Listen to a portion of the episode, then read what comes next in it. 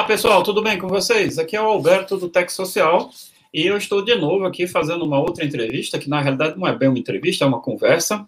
Vou conversar aqui com o Valdemir Andrade, um empreendedor, né? Que eu tive a honra de ser professor desse cara. É um cara que tem muita história aí para contar.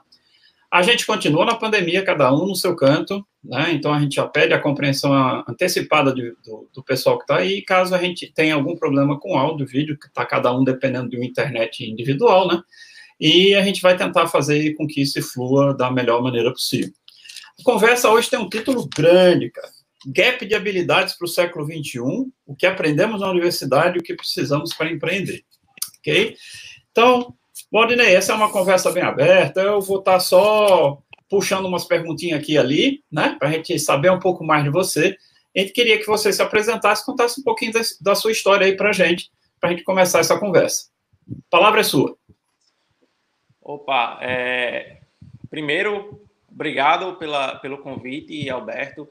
Dizer que a honra foi minha, né, ter você como professor, ser um cara que sempre teve a mente aberta e Talvez, assim, me apresentando primeiro, né? Meu nome é Valdo Andrade, eu sou empreendedor, eu sou desenvolvedor acima de tudo. Hoje eu presto serviço para uma startup chamada Petros, onde eu sou CTO. É, então eu faço toda a gestão do produto, que é um, é um, é um aplicativo de abastecimento, faço a gestão do, do, do time de desenvolvimento, né, entre outras é, funções que eu não vou entrar em detalhes aqui. É, você falou sobre história, né? Sobre falar sobre minha história. É isso aí. Então, é, isso, isso é uma, uma, digamos, não é, um, não é uma história de, de comédia, nem de romance, não é uma história bonitinha, né? É uma história difícil, né? De sangue, suor e lágrimas, muito mais lágrimas. Mas vida real. É, vida é real. a vida real, né? É a vida real. E é, é o meu destino, né, a minha a forma como minha vida foi foi levada, eu descobri muito cedo, eu descobri muito cedo algumas dificuldades que que que existiam no mercado de trabalho, né, principalmente para quem sai da, da, da universidade, quem sai com pouco com pouco conhecimento prático, né, e você tem que dar um jeito de fato de, de de. Tem como dar uma, dar uma pausa segurada? Opa, tá tocando aqui o telefone. Vá lá atender, vá lá atender que eu edito depois. Não, é, minha, minha esposa está atendendo aqui. Ah, beleza. Tá certo, tá, tô indo. Show de bola. Já temos mais, já temos mais uma quebra aí para mostrar para os ouvintes aí. Outra vez eu caí da cadeira, né? Espero que dessa vez é. eu continue sentado adequadamente na minha cadeira. É, não. É o telefone, não sei o que foi, não, mas vai ser. É vida real, cara. Aqui é vida é, real, vida é é home office, é isso mesmo. Você pois é, eu, isso, não. eu fui, eu fui, eu descobri muito cedo, né, que eu precisava de prática. Eu precisava aplicar os conhecimentos para poder adquirir esses conhecimentos. Que o que eu tinha na universidade era uma base. E apesar dessa base ser muito forte e me trazer diversas vantagens, que é por isso que eu estimulo as pessoas a procurarem a universidade, a fazer a graduação, porque você adquire realmente uma base muito sólida, muito forte, que vai lhe ajudar a aprender outras coisas, inclusive aprender a prática. Tá? Mas sem a prática, todo esse conhecimento que você pegou, ele não serve muito, ele não vai lhe dar, lhe dar o emprego, não vai lhe dar nem o emprego, nem vai lhe dar a oportunidade de você empreender alguma coisa, criar um produto. Né? Então, é, essa história é uma história realmente de um jovem de 22 anos que é, precisou cair de cara em um projeto de software e desenvolver ele totalmente sem nunca ter trabalhado em nenhuma outra empresa, ter, ter tido nenhuma, nenhuma é, é, prática em desenvolvimento de software. Então, teve que estudar tudo o que foi necessário para fazer esse projeto, teve que conversar com o cliente, né? teve que fazer a modelagem, fazer todo o projeto, teve que fazer todo o desenvolvimento e aprender as tecnologias que então eram as, as modernas, teve que publicar esse sistema e servir e garantir que ele tivesse uma eficiência alta. mas ele teve que fazer isso e buscar sem nunca ter tido uma experiência antes disso, sem nunca ter, ter, ter tido, é, é, ter sido ensinado a ele que isso era o que realmente era necessário para citar no mercado de trabalho em excelência, em alto nível. Né? Então, é, nesse, nessa minha, nesse meu início, eu tinha mais ou menos 22 anos, eu estava nos últimos períodos da, da faculdade, da universidade, na Universidade Estadual do Rio Grande do Norte, e eu recebi a oportunidade, nossa, aqui é editado, ou não, ou não. É, eu recebi a oportunidade de, de começar em um, em, um, em um, novo trabalho e assumir um projeto sozinho. Né? Na época, é, eu realmente não tinha, nunca tinha tido nenhuma experiência profissional, né? E eu, e eu não posso, não posso deixar colocar aqui qual, onde foi esse negócio, mas eu recebi um projeto que tinha diversas, diversos requisitos, né? Alguns, alguns muito pesados, né? Onde, por exemplo, se, se o sistema deixasse de funcionar por, por, 10, por um minuto, por, por cinco minutos, já causava um caos enorme na, na no estabelecimento, né? Com idosos e, crianças, e, e jovens, né? Formando uma fila enorme. E aquilo era tipo um problema é, gigantesco que era gerado para esse cliente. Então, tudo isso eu tive que eu tive que levar em consideração, mas eu não tinha nenhuma experiência para isso. Então, é, é, basicamente, basicamente isso. Aí onde começou, né? É, eu, eu, lembro de você como aluno, né? Eu lembro de você já essa vontade de empreender esse negócio e tudo mais. Sim, pessoal, ó, é o seguinte, ele está falando negócio de honra de ser meu aluno, viu? Ele não tem mais nota para receber minha, não, tá? É espontâneo. Viu? Se lembrem disso. Pessoal que é meu aluno aí, que fica dizendo que eu ferro todo mundo, que eu reprovo todo mundo. Não é verdade, olha aí. Tá?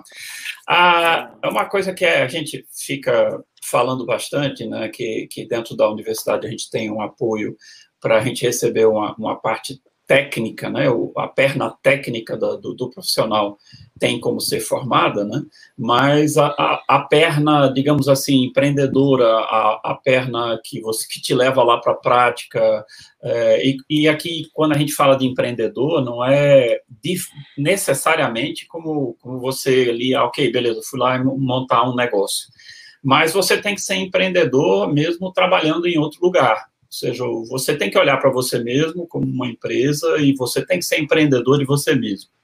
E a gente, aqui no Tech Social, a gente fala muito desse gap, né, desse buraco que, que existe entre o que a gente forma na universidade e o, a necessidade real que o mercado tem. A gente chama esse negócio de gap 21, porque é o buraco do século 21. Então, a gente está vendo com essa, com essa pandemia a necessidade de, de, de, conversar, de empatia, de comunicação, a dificuldade que é você fazer isso, é, de colaborar via, via digital.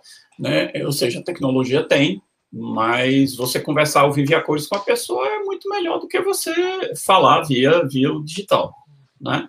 Então, é, conta para mim como é que foi o impacto desse, desse seu dia a dia no, no, nesse projeto aí? Porque eu acho que você saiu achando que estava numa boa, que ia conseguir fazer tudo, é isso? E quando começa a, o dia a dia do negócio, aparecer os problemas reais, aí as coisas, opa, vida real aparece no colo da gente. Conta aí pra gente como é que Pronto. foi isso. Exatamente. Primeiro de tudo, né, a gente tem a, a, falsa ilusão que desenvolvimento você vai poder ficar trancado dentro do quarto. As histórias eram essas, né? Que você vai poder ficar trancado na garagem ou no quarto, trabalhar muito, ganhar muito dinheiro, né? Aí você, ah, beleza, tô, fiz minha riqueza aqui e tal, e eu não preciso me relacionar com ninguém, né? Então a primeira pancada que você leva é que, primeiro, você sempre vai estar dentro de um time, né? Então você vai ter que se relacionar Exato. com aquelas outras pessoas. É você vai ter que. Você não, não tem como você ser um homem da caverna e, e, e, ser desenvolvedor. Isso não, isso não existe, né? Você, um, um, um momento você vai ter que sair do casulo. É, e no meu caso, que eu tive que assumir um projeto, eu tive que lidar com o cliente. Então, quer dizer, eu tenho que fazer análise de requisito, levantamento de requisitos.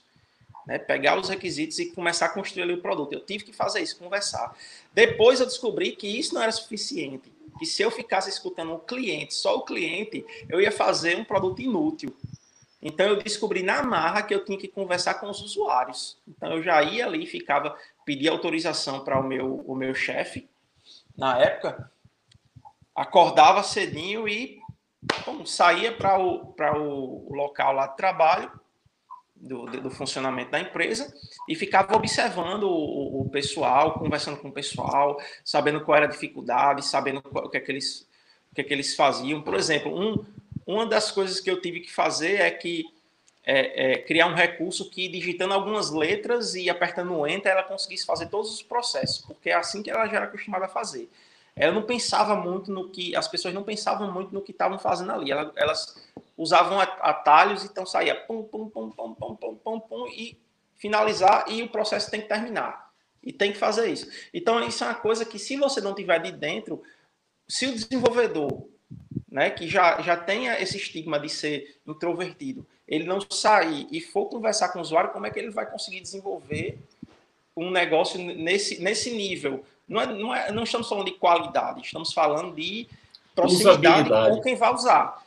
Exatamente. É, é, é, eu, eu, diria, eu diria até que é mais empatia, sabe? Sabe? É, você tem sua bolha com todas as coisas que você vive, que você, que você lida, é, no seu dia a dia, e aquela outra pessoa tem a bolha dela, com todas aquelas, todas aquelas, coisas dela. Então você tem que, de alguma, você não vai conseguir entrar na bolha dela, mas você tem que pelo menos conseguir fingir que está na bolha dela.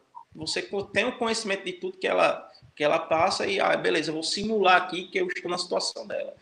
Né? Então, isso aí é uma coisa que, assim, o cara passa anos e anos e anos, mesmo o cara que consegue a prática, se ele não pegar um projeto e for lá para a marra, ele vai pegar, vai passar anos para entender isso, né? Então, eu fui privilegiado de pegar isso no primeiro logo de cara. Saí, já fui para já fui para selva. Ah, foi para rua. Já foi já fui para selva. Então, esse projeto ele durou, ele durou um ano, mais ou menos assim, na minha, nas minhas mãos, eu saí da empresa, decidi sair e já começar a empreender. Né? Eu recebi um convite para desenvolver um sistema de gestão é, para a indústria cerâmica, né? E eu fiquei realmente muito empolgado porque era o que eu sempre quis fazer, empreender. Então fiquei extremamente empolgado. Entrei num carro e a gente foi visitar todas as cerâmicas do, do Rio Grande do Norte. Saiu de cerâmica em cerâmica, conversando com os, com, com os ceramistas, vendo o que é que eles queriam, fazendo, fazendo a mesma entrevista que eu, que eu já tinha é, aprendido a fazer anteriormente, levantando requisito, vendo que, o que era importante ou não, vendo com quem que eu teria que conversar depois para tirar os requisitos de, de, usabilidade, né? Todas as coisas importantes para que desse certo, para que as pessoas quisessem usar.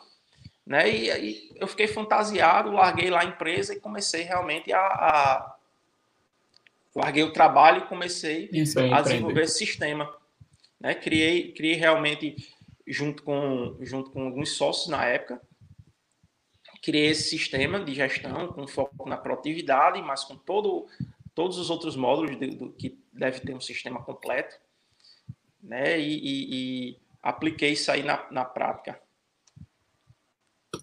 Pronto, aproveitando que você falou nesse, nesse produto aí, que, que eu acompanhei um pouquinho assim da, não do produto, mas das conversas que eu tive com você, né? Essas questões.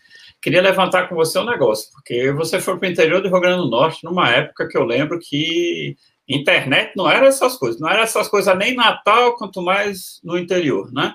E uma das coisas que eu me lembro de ter assim conversado contigo era justamente essa essa dificuldade com relação a como você tinha estruturado o projeto e a, a, a, a internet, né? Então, assim, eu queria saber de você essa, essa, esse timing, né? Se, se naquele tempo já dava para fazer, se você teve problemas com relação a isso na, naquela época, como é que vocês se saíram? Eu sei que você ficou muito tempo nisso aí, então acredito que o negócio rodou e rodou bem. Isso, isso. É...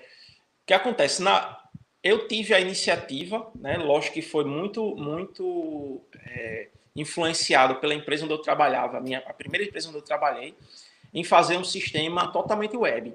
Então, nessa, nessa primeira empresa que eu trabalhei, eu já fui atrás das tecnologias para fazer um sistema totalmente é, web, que eu achava que isso era da minha mente, sim, era da minha, da minha cabeça, mas eu achava que isso era o futuro. Né? Eu já via que o sistema desktop não vai estar, sistema físico que, que roda lá na, na máquina, um servidor local, não ia ter muito futuro, né? E eu teria, que eu teria que realmente investir e aprender e, e desenvolver um sistema web. Então, é, desde o, como eu sabia que o mesmo sistema ia, ia ser utilizado em vários lugares diferentes no estado, né, essa, essa primeira empresa que eu, eu trabalhei tinha, tinha escritório. É, o meu o cliente da gente tem escritório em Santa Cruz, tem escritório em Caicó, tem escritório em Mossoró e tem escritório em Natal. Então, eu, ti, eu tive que reduzir os custos né, de, dessa, dessa infraestrutura e a, a forma que eu encontrei era oferecer um sistema web. Então, como é que, como é que funcionavam os sistemas web né, naquela época? Como é que se, se é, é, enxergavam os sistemas web da, na época que eu comecei? Sempre que você fazia alguma navegação ou executava algum tipo de, de, de operação, você fazia uma, uma passagem de página. Você ia de uma página para outra página. E dentro desse, dessa chamada, eram executadas algumas operações. Certo? Sendo que o que, é que a gente observava? Que esse tempo de carregamento, devido à capacidade, à capacidade dos browsers, à capacidade da infraestrutura da internet, esse tempo de processamento, de carregamento da página, de execução, não era mais compatível com a velocidade que a gente é, deveria chegar né? para resolver o problema. Para resolver o problema e para justificar ao nosso cliente por que, que a gente não estava colocando um sistema servidor? Porque todo mundo queria um sistema servidor. Ah, não, porque eu quero estar a máquina aqui, porque é mais seguro e todo mundo sabe que isso é mito. Né? Todo mundo hoje sabe que isso é mito, é porque a máquina está aqui, está segura. Então, queria a máquina perto porque achava que ali estava seguro, que ninguém ia roubar, ninguém ia fazer nada. É, achava que sempre a máquina que era local acabava sendo mais rápida porque ninguém investia é, é, em otimizações em nível de infraestrutura. Né? Então, o que é que eu tive que fazer? Eu tive que cair a fundo realmente nos estudos e começar a estudar os conceitos de Ajax, né? de como é que eu faço requisições, como é que eu faço operações trafegando só com dados. Né? Como é que eu faço chamada e pego, pego a resposta da chamada e pinto alguma coisa ou altero alguma coisa na página sem reca precisar recarregar a página. Então, deixa, deixa, eu, Deixa eu só te atrapalhar um pouquinho, porque eu acho que tem, tem muita gente aqui que está vendo ou ouvindo a gente, né? Porque isso vai virar um podcast, que não é da época em que você clicava um negócio e recarregava a página toda, né?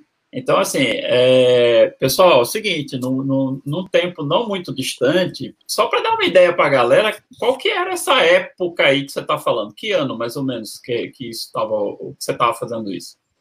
2011. 2011. 2011, tá. é. Pronto, nós estamos em 2020, então são nove anos atrás, gente. Então não é, é, não é no século passado, não, gente. É nesse século mesmo. Mas naquela época, né? Porque a evolução foi muito rápida. Cara, a gente clicava no link, apagava toda a página, carregava toda a página de novo, e não tinha um sistema diferente daquilo. O que, o que ele chama de Ajax foi uma revolução na época, né? Porque você começava a fazer alguma coisa em que você podia pegar uma parte da página, fazer um requisito lá para o seu servidor e o usuário tinha uma sensação de que estava tudo rodando ali numa boa, que nada tinha acontecido e o teu, teu browser estava lá se comunicando com o servidor para fazer alguma coisa. Então, isso começou a dar uma cara de, de, software, assim, tipo, como se a máquina tivesse aqui do lado, tá rodando aqui no meu computador, e na realidade não estava, né? Então, só para situar a galera mais, mais nova aí, que nunca viu isso na vida, né, e que espero que não veja, porque é um porre, né? Era um porre navegar naquela época, né? Então, assim, é... pronto, beleza sair fora, porque eu sou mais velho, né? Todo mundo fala na UR que eu programei em cartão perfurado, né? Então, beleza. É nessa, nessa hora que o velhinho serve para alguma coisa, para lembrar como é que eram as coisas no passado. Beleza, continua aí. Você, você mergulhou no Ajax. É, aí a gente estava numa época onde, imaginei, a gente estava numa época que todas as empresas tinham um computadorzão, um, um Tiranossauro Rex ali dentro da, da sala, que era um servidor, e o, o sistema era aquilo ali. O bicho fazia um barulho, todo mundo escutava ali, estava acostumado com aquele barulho dentro do prédio. Né? E lá e o bicho rodando. E você vem com, a, com, a, com essa proposta de ah, onde é que está o sistema? O sistema está lá nos Estados Unidos. É como assim está nos Estados Unidos? É, isso é seguro? Não está lá, mas é seguro. Quem, quem garante a segurança é a empresa tal, ela garante, está aqui, tá aqui a garantia dela, ela dá toda, toda, toda a segurança na infraestrutura dela. Tem, tem métodos de, de, de backup. Né? Por, falar, por falar em métodos de backup, né, tem uma história bem interessante que aconteceu comigo, que é, nesse meu primeiro ano de, de, de, trabalho, eu fui fazer uma operação, eu era acostumado a fazer essas operações, é, é, e eu, é, o que, que eu fazia? Para simular o sistema de produção local e resolver algum problema em código, baseado na, na realidade lá do cliente, eu puxava os dados do banco do cliente, apagava o meu banco local e colocava os dados do banco de produção no, nos meus dados locais, sendo que em um belo dia é, isso era 6 horas da manhã, 6 horas da manhã, eu recebi um telefonema é, que tinha tido um problema na, no sistema. Acordei lá, tava, tava todo. Não estava acordado ainda, não, mas eu acordei, limpei o rosto. Fui para o computador, aí fui apagar o banco. Quando percebi, tinha apagado o banco de produção. 6 horas Sabe da manhã. Seis horas da manhã, eu gelei, amigo. Tipo assim, pronto. Acabou o cara pensa, o cara novinho, pô, acabou minha vida, eu não vou trabalhar mais em lugar nenhum na minha vida, ninguém vai mais me querer, vou ter que mudar de área, o que é que eu posso fazer agora? Você, sei lá, você. É, não vou citar nenhuma profissão, não, porque senão o pessoal vai pensar que eu estou diminuindo a outra profissão, mas não. Exato. Pô, eu comecei, eu comecei a dizer, eu vou ser tal, eu vou ter essa profissão, eu vou ser tal. Meu amigo, eu fiquei maluco. Aí falei, depois conversei, consegui conversar com um dos meus chefes, conversei lá com o pessoal, mandei, olha, vai ter que parar, vai fazer fila aí, mas vai ter que parar, porque eu fiz uma besteira. E como eu já tinha, tinha essa, essa busca pela proximidade com o pessoal que trabalha, eles também tinham reciprocidade comigo como pessoa. Então, quando eu falei, olha, eu fiz uma besteira, eu falei, eu fiz uma besteira, que eu fiz uma besteira, acordei cedo para resolver um problema e acabei fazendo e eu vou precisar que vocês parem aí o serviço, mesmo que forma fila. Aí, por sorte, no dia não estava não tava alta procura, não estava não tava movimento, conseguiu segurar lá, só tinha umas 10 pessoas, umas pessoas ainda se, se estressam, sempre tem aquela pessoa que se estressa, né? Mas segurou, até eu conseguir falar com o meu chefe, ligando para ele, ele, na hora que ele acordou, falou comigo, eu conversei com ele, ele também entendeu.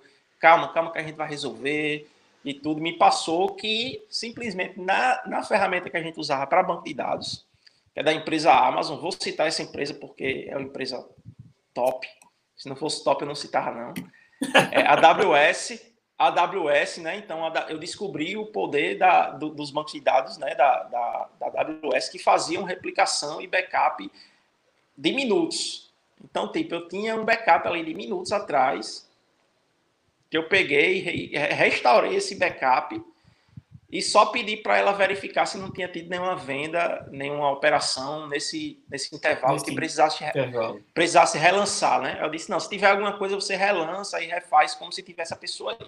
E, graças a Deus, isso foi, isso foi resolvido e me trouxe uma maturidade muito maior, principalmente em não fazer nada ainda estando dormindo não mexer em código, não mexer em, em banco de dados, não mexendo dormindo. O cara tem que estar. Tá... Ou seja, tome, tome um café antes, porque realmente. É... Esse negócio de banco de dados é engraçado. Me lembra um negócio quando eu estava na TIM, não foi, não foi tão sério.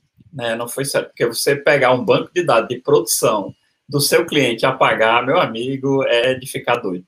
Mas a gente estava desenvolvendo um sistema na TIM, a gente estava usando um banco de dados lá, é, proprietário, né, que a TIM pagava uma fortuna para aquele negócio daquele banco de dados. E beleza, era, eu estava ali, nunca tinha trabalhado grande coisa com banco de dados, né? Então, tá, beleza. Aí eu fiquei assim, a gente fez uma veio uma versão nova do banco, a gente colocou em produção, fez tudo que estava lá, tá tudo ok, funcionando, joia, joia. Aí assim, eu digo, ah, tá, beleza. Cara, sabe uma coisa que eu nunca fiz? Aí o, o meu companheiro lá do, de trabalho disse, porque, rapaz, esse negócio de backup de banco de dados, tu já, tu já restaurou um banco? Porque, assim, eu nunca restaurei um banco a partir do backup. Você já fez? Ele disse, rapaz, eu fiz há uns 10 anos atrás. Eu digo, rapaz, vamos fazer agora, pegar, simular uma restauração de banco aqui, porque eu nunca fiz, queria ver como é que funcionava, tal, o que é que tem que fazer e tudo mais. Uma mera curiosidade, cara. Quem disse que aquela porcaria restaurava? E assim, a gente estava num sistema que a operação dele era ainda muito pequenininha, então assim, ok, beleza, se estourasse a gente até poderia ficar, não, não teria grandes problemas. Mas aquele banco de dados servia para a TIM inteira, tá certo? Para todas as operações da TIM era o mesmo banco e estava tudo operando na nova versão do banco. E a gente descobriu que simplesmente os backups que a gente tinha não serviam de nada, cara, não restaurava backup nenhum. Rapaz, aí quando a gente fez assim para o pessoal de rede, bicho, nós temos um problema. Cara, eles fizeram um, um call para a empresa, né? Empresa multinacional lá, e realmente a gente descobriu uma falha que eles não tinham testado adequadamente a restauração de banco, e foi um, uma, uma revisão de software para o mundo todo. Né? Para você ver como essas coisas são, porque você confia, pô. E assim, foi uma mera curiosidade, eu não, não simplesmente eu disse ali naquela hora, ah, eu quero fazer e vou, vou, vou tentar aqui. E a gente descobre um negócio desse. Aí tu imagina uma operadora de celular que tem algum problema e, e encontra na hora que os backups dela não conseguem voltar. Tu imagina o que, que é você ter milhões de clientes raivosos aí, porque aí a confusão é grande. Né? A confusão é grande. Demais, Mas demais, demais. é uma coisa interessante, você nunca mais esqueceu isso, né? Isso, então, isso, isso nunca, bicho, nunca. eu não tive o problema e nunca mais esqueci. Imagine você, né? Que, que foi que teve o, o problema na pele.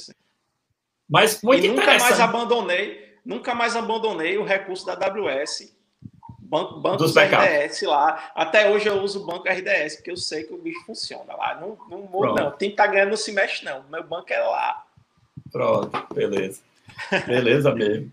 E aí, continua aí, essas, essas experiências são legais para a gente mostrar aí para a galera que nos vê e que nos ouve. É, continuando naquela, naquela linha, né? Eu, na a minha segunda experiência com o sistema, eu fui trabalhar com cerâmica. Aí onde é que ficam as cerâmicas?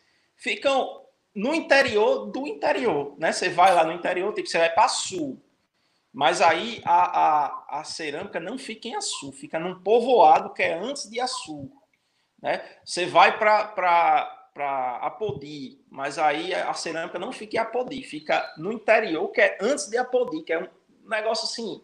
Então, você não tem 3G, não tem 4G. Na época, na época que eu comecei, nem tinha isso aqui, né? Nem tinha isso aqui muito forte. Acho que poucas pessoas tinham, tinham acesso a esse tipo de tecnologia. Eu acho que existia, mas poucas pessoas tinham acesso. Ah, eu tava na TIM, cara. É, tava no começo. Tava no começo, ainda era analógico. É, é, por aí. Então, esse negócio do IGs é. veio depois, com GSM. Né? Então, é. assim, é, já era um negócio mais bruto ainda. É, aí é, não tinha, definitivamente não tinha acesso à internet né, de qualidade. Era um acesso muito abaixo. Geralmente era, era a rádio então, o que é que acontecia de acessar a rádio? Que até algum professor meu me falou, tinha me falado já sobre isso na, na, na, faculdade. Eu não sei se foi você ou se foi outro, mas algum professor falou sobre isso. Sobre interferência de que até chuva o Octok dava na, na internet da rádio. Eu acho que foi você, acho que foi até você, Alberto, que falou. Lembro dessa isso. conversa, que a gente tinha um problema e, sério. E, que chuva interferia, que Octok interferia. Então, caía demais esse sistema. E o pessoal sempre, é, por, por estar relutando na mudança de infraestrutura do, do, local, do servidor local para o servidor na nuvem, o pessoal sempre dizia que era problema do sistema. Sendo que estava lá o, o, servidor lá, o bichão lá, 100% lá da Amazon, a todo vapor, e a gente vendo que o bicho está no painel, vendo que estava todo vapor. Aí, meu amigo, não é, não é o sistema. Não é o servidor, é a internet de vocês. Mas aí que o cara vai, como é que o cara vai conseguir provar, né? Vai conseguir é, induzir a pessoa a fazer alguma operação, né? Uma operação na sua infraestrutura de internet. Aí é, é, é, meio complicado, né? Eles tinham lá uma. Conseguiram instalar, alguns cerâmicos conseguiram instalar torres dentro da, da cerâmica.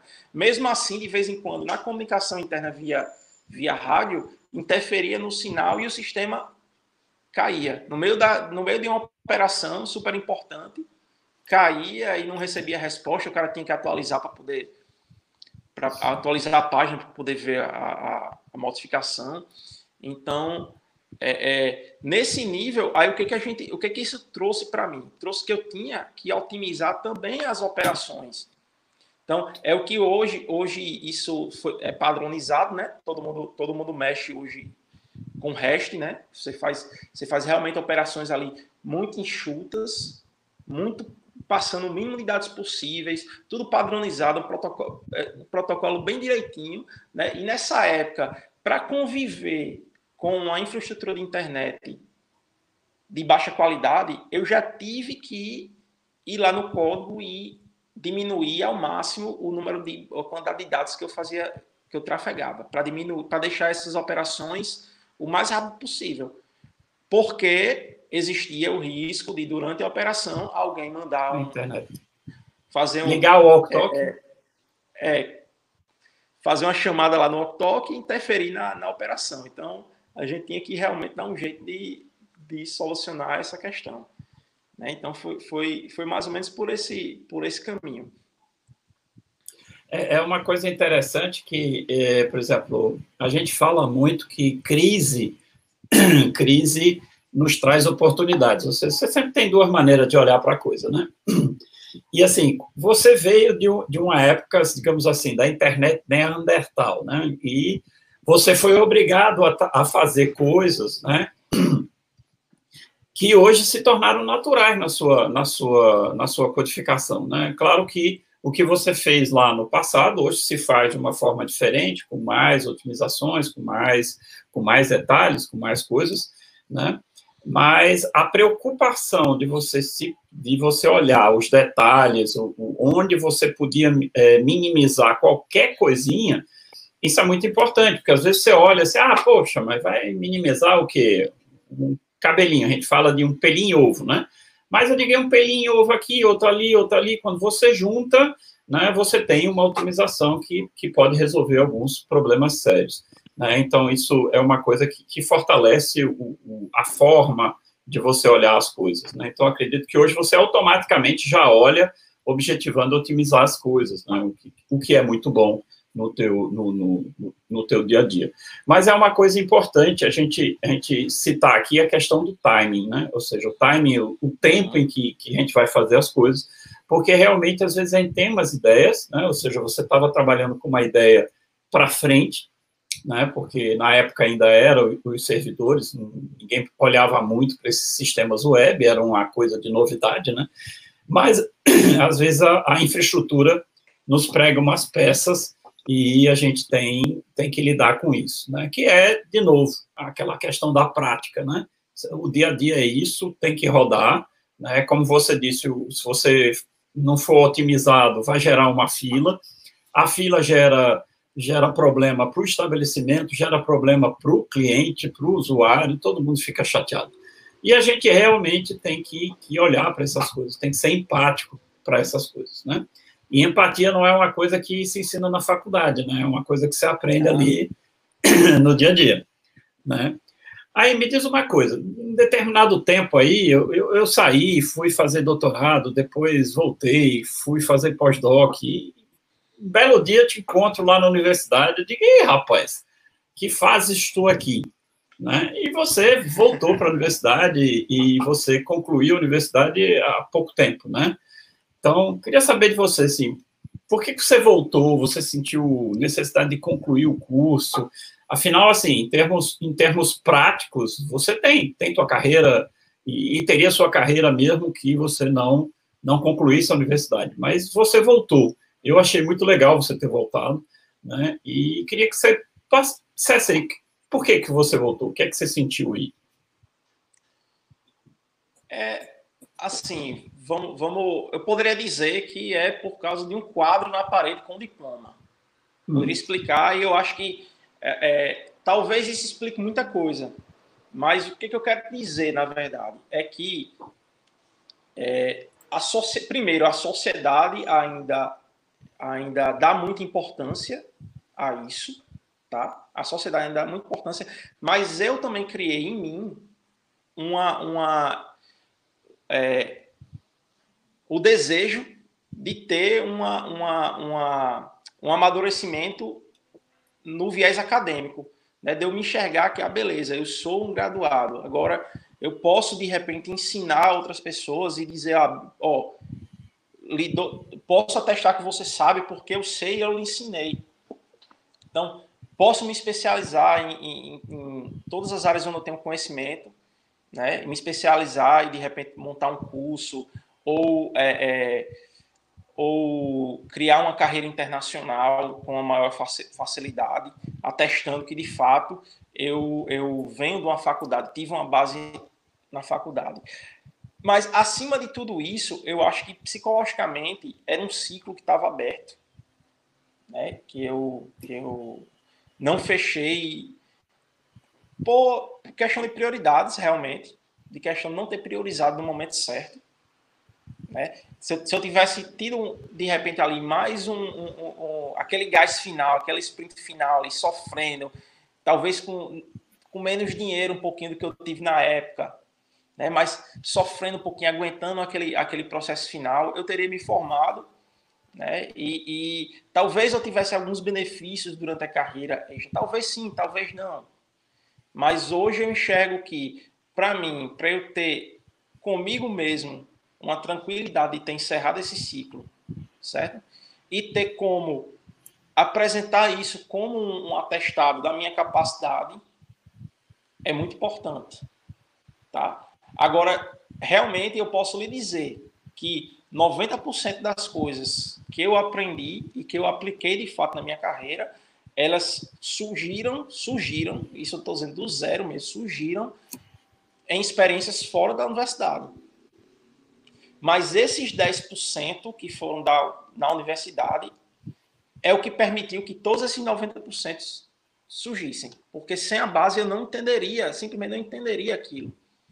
Eu não entenderia que eu poderia por exemplo, fazer uma chamada, uma, uma, uma mudança no meu, no meu código para diminuir a quantidade de dados que eu trafegava na rede e isso ia causar um benefício. Eu não ia entender que, de repente, é, é, é uma, uma, uma comunicação de rádio poderia estar interferindo numa, numa conexão de internet dentro da empresa, que era rádio.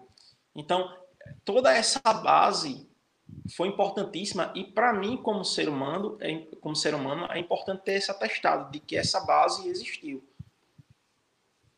E eu também ah, quero hoje hoje eu posso dizer que hoje eu incentivo todo mundo até a graduação a se matar realmente se esforçar esquecer um pouquinho de, de, de do dinheiro no bolso. Dinheiro no bolso é bom mas se você esperar um pouquinho você vai ter uma visão muito mais ampla um leque de oportunidades muito mais amplo na sua vida, um poder de escolha, que talvez essa questão que na minha vida eu não tive, um poder de escolha. Eu fui embarcando é. nos meus sonhos. É, isso é o que eu chamo de liberdade. Para mim, liberdade é o poder de escolha. Dizer assim, não, eu quero isso ou eu quero aquilo. Não, eu acho melhor esse. Eu posso escolher. Isso é que é liberdade. Né? E, e vou, vou, te atrapalhar, eu falo demais, se, se falar demais, me corte. Tá? Achei muito legal o que você disse, os 10%. Uma coisa que eu costumo dizer para os meus alunos, e que, assim, na época que eles estão lá, a gente, é, quando é muito mais jovem, a gente entra por um lado e sai pelo outro, né? Então, é assim, a, a universidade nos ensina a pensar, né? Nos ensina a ver, ok, eu tenho várias conexões, é, várias coisas funcionando ao mesmo tempo, o que é que eu posso fazer para melhorar isso, né? E queria fazer minhas as suas palavras, ou seja, o aprendizado acontece de dentro, ou seja, a pessoa é que aprende, não é o professor que passa o conhecimento. A gente está ali para dar as direções, para ajudar, para tirar as dúvidas, mas o aprendizado vem de dentro do aluno. O aluno tem que trabalhar esse processo, né? Muito jóia isso que, que, que você falou, né? E, e uh, queria te perguntar uma coisa, assim, você, você hoje, você formado, você está é, empreendendo, está numa, numa nova empresa que eu sei que já faz um tempinho, e, e, tem um fato que eu soube, né, conversei, você conversou algumas coisas comigo, e eu queria que você discutisse aqui, que eu acho que é importante, é, é, é uma paulada, mas é importante porque isso existe. Quando você voltou para a universidade, uma das coisas que, que eu me lembro é que você estava muito estressado, muito. Eu digo, Valdem, o que é que eu ouvi? Está tá meio, meio triste e tal. E você estava na finalização dessa de uma sociedade, eu não sei se é a mesma, né? E me conta um pouco assim. Sociedade é um negócio complicado para um empreendedor. Né? A gente tem que entender que na sociedade a gente tem é um casamento é um casamento, são pessoas com visões diferentes, como você muito bem falou. Cada pessoa tem sua bolha, né? É muito difícil você entrar na bolha dos outros, tá certo? Mas, e assim, é, a sociedade, a gente tem que ter esse interrelacionamento.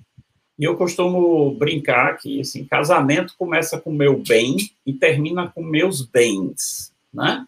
Então, assim, fala um pouco do processo da, da ruptura da sociedade. Porque a sociedade, quando se forma, é tudo alegria, né? Tudo massa, beleza, todos os horizontes estão abertos, é, é fantástico. Agora, quando tem que fechar, é, é, um custo.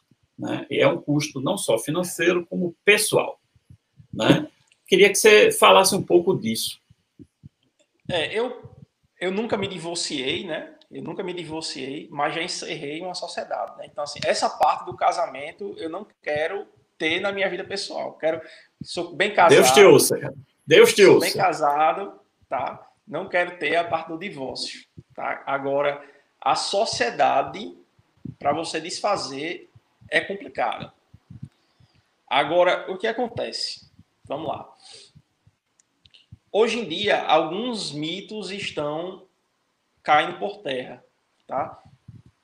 Para mim, o principal dele é, deles é que a pessoa que é técnica não consegue, não pode estar preparada para empreender, não pode buscar conhecimento de empreendedorismo, tem que ser só técnico.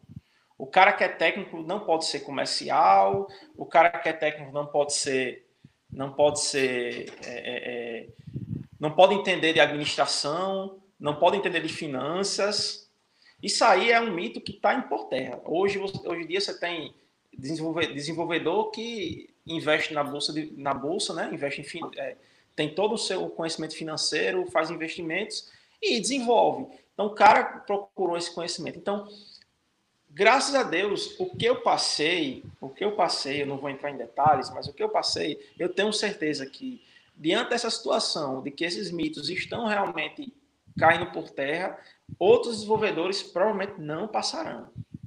Não passarão. Porque eles terão muito mais cuidado na hora de formar sociedades, de buscar ter uma equidade de responsabilidades dentro do negócio. E principalmente deixar as questões dos, do, dos, das retiradas de dinheiro, das questões dos prolabores, de deixar, deixar a empresa toda certinha, funcionando corretamente. Isso aí o desenvolvedor ele tem que estar tá, é, é, tem que estar tá tomando Antenado. de conta. Antenado, tem que estar tá ali pastorando mesmo, sabe? Tem que estar tá tomando de conta, porque é, se você tem um, um negócio com base tecnológica, que hoje em dia a maioria das empresas que estão surgindo, né? Eu não sei se eu posso dizer a maioria, não tem esses dados aqui, mas grande parte das empresas que estão surgindo são com base tecnológica. É, o, o, núcleo dessas, desses negócios são as pessoas técnicas. É o desenvolvedor, é o cara que às vezes ainda está na, na, faculdade e é abordada pelo aquele vendedor de sonhos, né? O cara chega, você vai ganhar muito dinheiro, vai ser fantástico, vamos aqui, mas o que o cara quer, na verdade, é que você fique manhã, tarde, noite, madrugada, trabalhando, trabalhando, trabalhando, trabalhando, e no final do mês tira uma, tira aquele valorzinho pequenininho, não reclame, não queira mais, não queira sair, não queira ir para canto nenhum, fique satisfeito. E aí seu time, o time do negócio pode não passar, mas seu time vai passar. Porque você Nossa. vai, quando você, quando você percebe, né, aí você está com 32 anos, que no caso é a minha idade, 32 anos, 31 anos, e você vai pensar, pô, já era para ter, já era para ter dado certo isso aqui. Já era para eu estar tá ganhando tanto. Já era para eu estar em outro lugar. Já era para eu ter de repente conhecido o mundo. Cadê aqueles meus sonhos que eu tinha? Eu peguei e coloquei nisso aqui. Então, eu, eu diria que no meu, no meu caso, no meu caso, foi uma questão de me autodescobrir, sabe? Me autodescobrir realmente. Pô, era isso que eu queria. Passou tanto tempo e eu não, não, não vejo resultado. Era isso que eu queria realmente. Aí, no momento que eu decidi, de fato, sair dessa sociedade, aí meu amigo, começou. A pessoa queria realmente que eu ficasse, queria que eu ficasse, e eu fiz todo o jogo possível para sair. Sair sem olhar para trás para mim foi a, a, decisão mais acertada que eu fiz na minha vida, sabe? Eu não tenho nenhum arrependimento disso. Sair realmente sem olhar para trás. É, eu lembro que um dia eu te vi assim, você estava bem, eu digo, resolveu o problema? Aí disse, ah, rapaz, tirei o mundo das minhas costas. E queria aproveitar um gancho que você levantou agora, você se autodescobriu. É importante pra caramba a gente saber quem a gente é, o que, é que a gente quer, né? E é uma coisa que eu falo para os alunos na sala de aula, a gente tem que ter uma visão de futuro, cara. Né? E assim, sonhar grande ou sonhar pequeno, o trabalho é o mesmo. Sonhe grande. A única coisa que você não pode fazer é sonhar com coisas que sejam totalmente impraticáveis, né? Mas sonhe grande. E, e vá ajustando essa, esse, esse seu sonho à medida em que você vai andando, mas não perca de vista os seus sonhos. Quem você quer ser? O que é que você, aonde você quer chegar? Isso é importante demais porque a gente está, a nossa vida é uma trajetória, nossa vida não é um destino, né? E se a gente não for cuidando dessa trajetória, realmente a gente vai ter chegar a um ponto e dizer assim, cara, o que é que eu estou fazendo aqui? Por que, é que eu estou me desgastando com isso? E, e, fazer a pergunta que vocês fez, é isso que eu quero? É para isso que eu estou aqui? Né? E assim, quando é que esse negócio vai mudar, né? Então, assim, é, é, são essas coisas que a gente precisa é, colocar na nossa cabeça. E quando você fala aí do dinheiro, que você tem que ser. Você, na realidade, é, o cara que é desenvolvedor, ele também tem que ser um pouco de marketing, ele tem que ser um cara que planeja, ele tem que ser um cara de finanças, enfim. Eu acho que cada um de nós tem que ser tipo uma startup you, certo? O cara tem que se ver como uma empresa.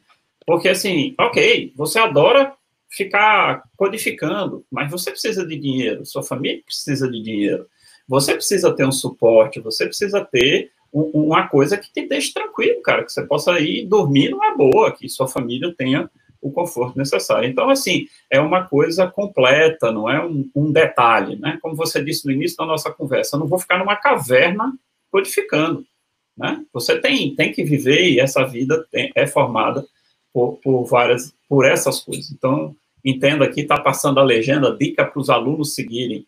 Se conheçam, tenham os seus sonhos, objetivem, criem uma jornada. Nossa vida é uma jornada.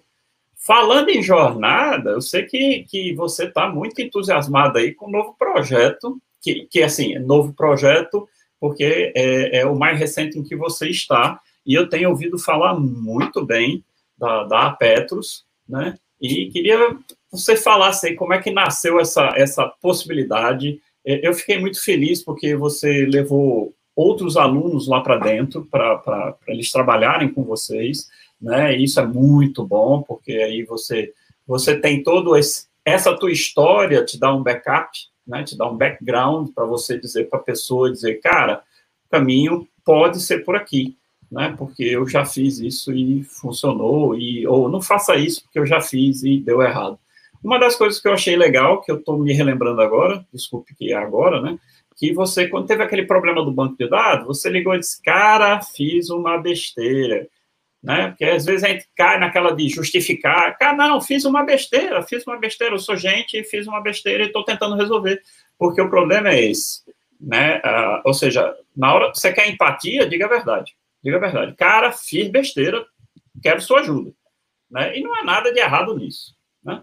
Então, assim, me diz aí como é que tá a Petros, é um, um, uma ideia muito massa aquele negócio, né? É, eu até fico feliz porque a gente tinha começado a falar sobre aquela ideia lá na universidade, que tinha nada a ver com a Petros, né? E a gente começou a discutir algumas coisas que, que no final das contas, a Petros veio para resolver. Eu digo, pô, mas a gente está falando as coisas reais, olha aí. Né? Fiquei muito feliz com isso. Então, conta é. aí para gente. É, em torno de 2018, né, eu fui recebi um convite para assumir a tecnologia dessa startup. A Petros é um aplicativo é, de abastecimento que ele tem o objetivo de ajudar postos de combustível a se estabelecer no mercado digital. Então, basicamente, o, o, a gente permite que, o, que os postos divulguem ali sua, seus, seus combustíveis, seus, seus preços e divulguem promoções e as pessoas que têm acesso a esse, esse aplicativo, ele consegue é, é, comprar, fazer uma pré-compra do combustível e é, efetivar essa compra lá no posto, fazendo o processo de abastecimento.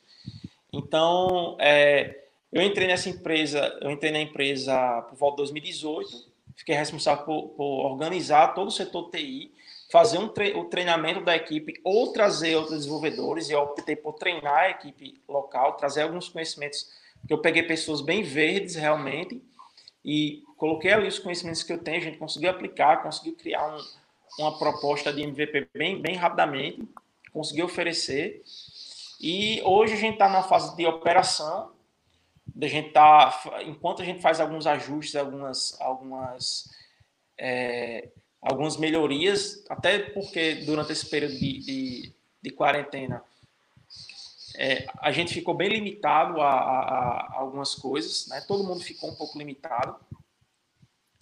Então a gente está fazendo algumas melhorias para realmente dar uma, um, fazer um investimento grande e começar um processo de operação e, e de tração.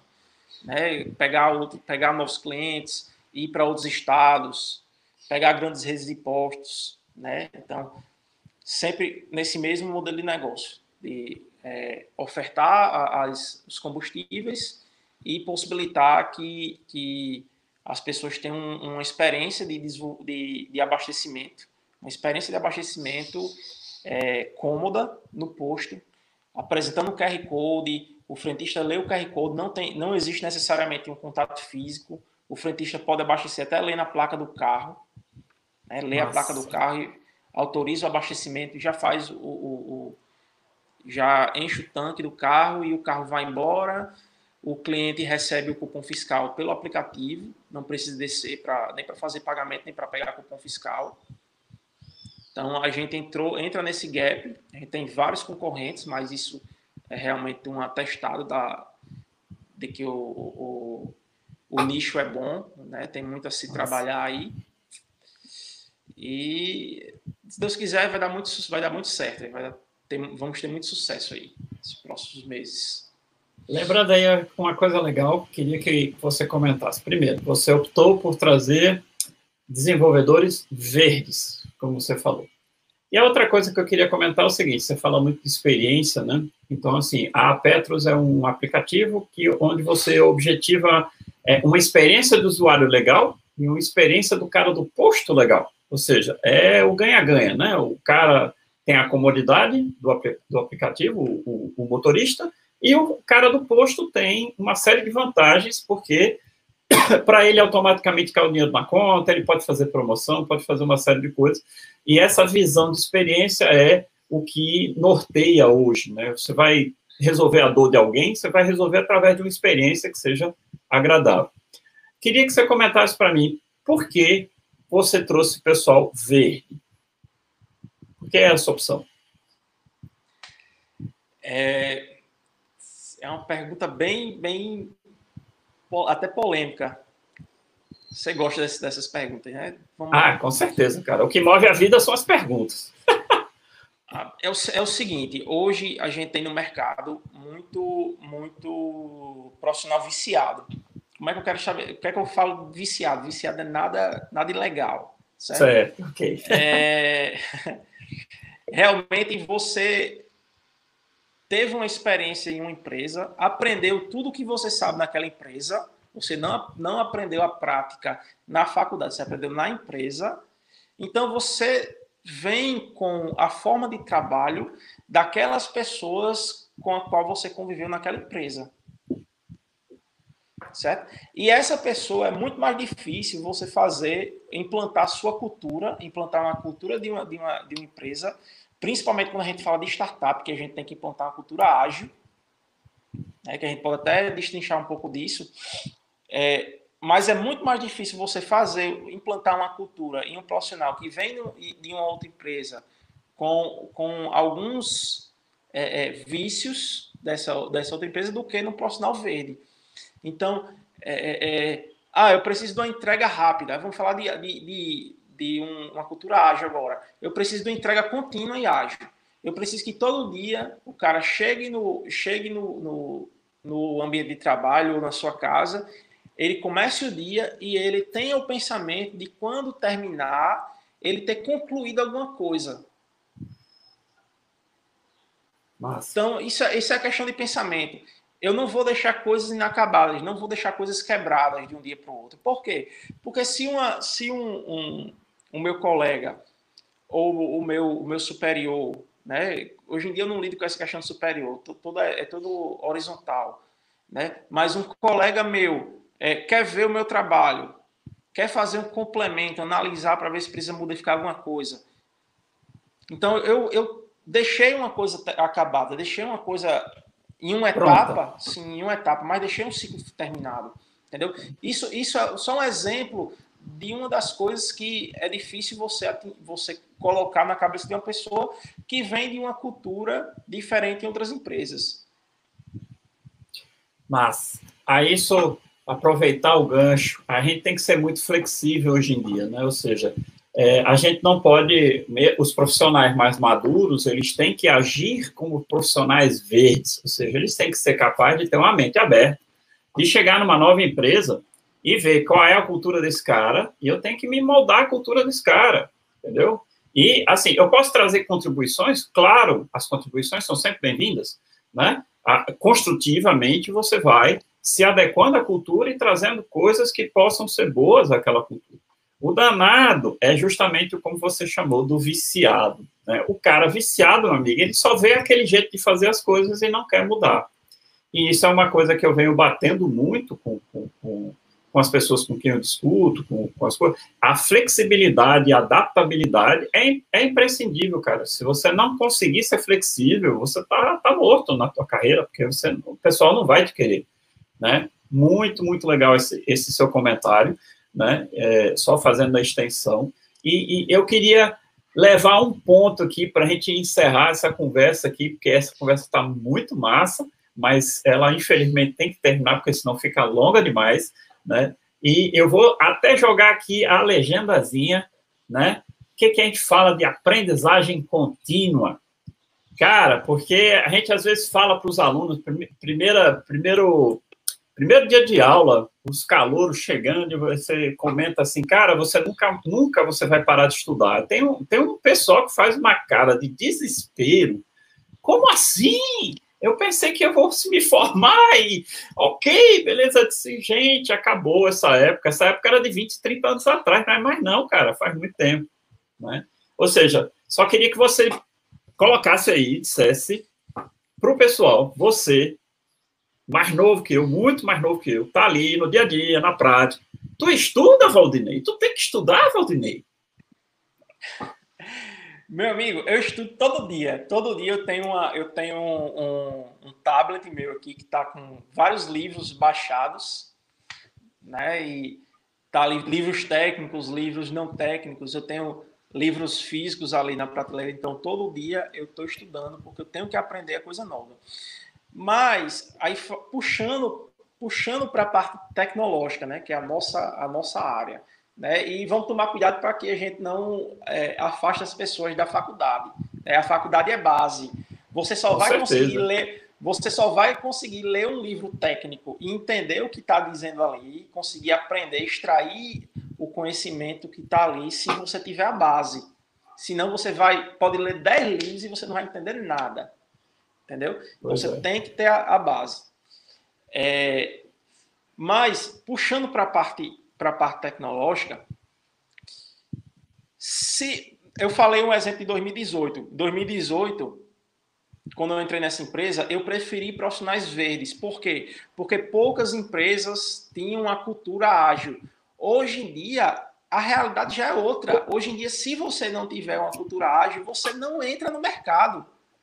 Você Com não certeza. vai, se você não tiver uma mentalidade. Hoje, os recrutadores, né, tá em alta, recrutadores, recrutadores. O LinkedIn é, é, é lotado de recrutador. Você coloca ali seu perfil, o cara tem os hunters, o cara, o cara vai e vai atrás de você no seu perfil, venha e quero saber de você. Eu acho que você tem um perfil aqui dessa empresa, venha para cá. Então, o cara quer que você tenha algumas é, habilidades, né? Um, um, conjunto ali de habilidades que vai garantir para aquela empresa que é cliente deles que você vai se adaptar à cultura deles, né? Meu, isso, isso em dois anos por que, eu estou dando esse exemplo? Porque em dois anos a realidade modificou-se completamente e tudo dentro de, da tecnologia é nessa velocidade, é uma coisa inimaginável, irreal, né? A gente está num ambiente que eu acho que daqui a pouco a ciência da computação vai deixar de existir e vai se, se formar uns 10 cursos separados né, dentro do, de todas as áreas que tem, existe dentro da computação, né, que são coisas enormes e a gente já já está dando um trabalho já, né, para encapsular tudo isso dentro da. A gente vê que no existe curso. ali um existe um trabalho até dos professores para montar o, as disciplinas optativas. O que é que eu vou colocar disciplina optativa e tal, porque é muita coisa, é uma coisa que já está gigantesca e cada dia mais surgem novos conhecimentos, surge uma coisa nova e eu tenho que ficar, principalmente na minha, na, no que eu vendo, né, para as empresas onde eu, onde eu onde eu presto serviço, eu tenho que estar tá sabendo do que é o novo. Eu tenho que estar tá aprendendo o que é o novo. Hoje em dia, quem não sabe, quem, quem não sabe Docker, né? Quem não sabe como é que você pega e você faz um encapsulamento de infraestrutura, o cara também não tem espaço no mercado.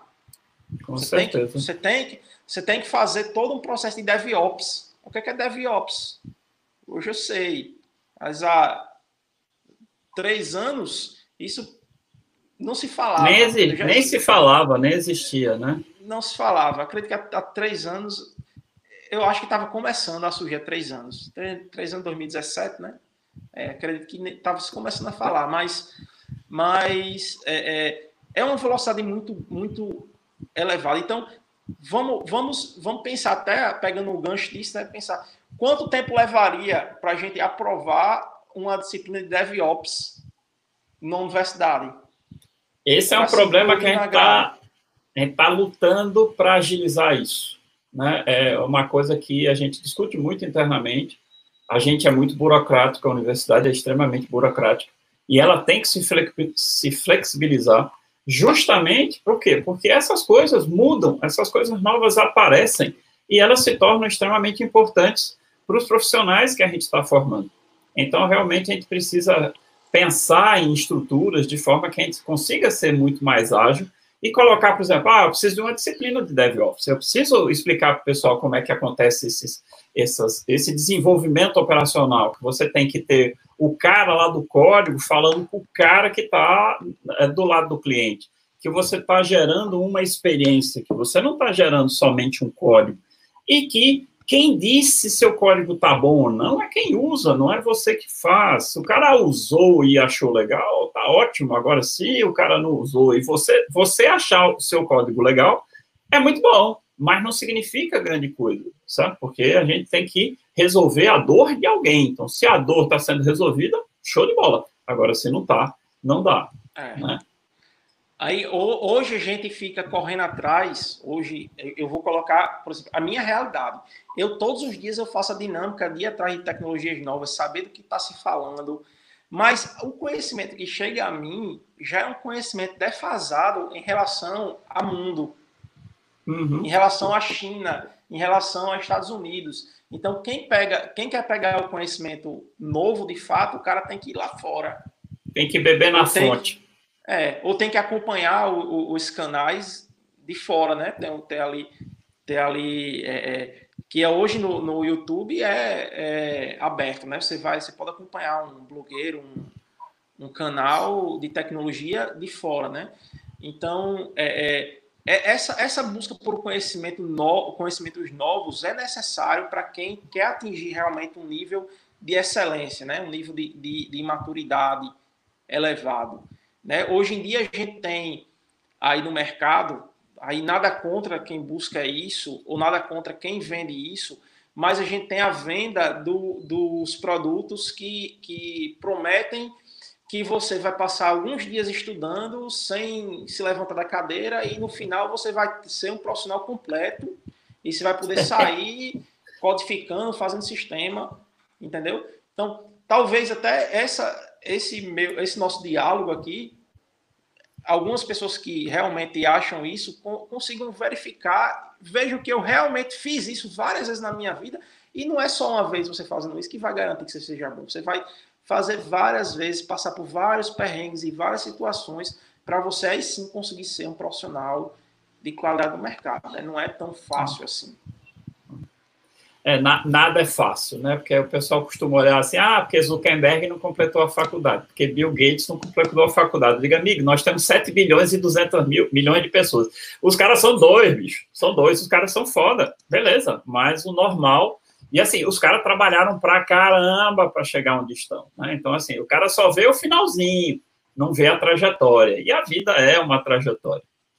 Cara, agradeço demais a nossa conversa, a sua disponibilidade, seu tempo, certo? De você ter trazido sua experiência aqui, certo? Você é, é, é um cara que eu, eu sei que vários alunos meus conhecem, né? Você é o cara o jovem, o cara que, que passou pela universidade. Então, assim, tudo que você falou aí agrega demais para a experiência desses, desses novos formandos, desses novos cientistas da computação, engenheiros da computação, enfim, qualquer pessoa da área de, de tecnologia.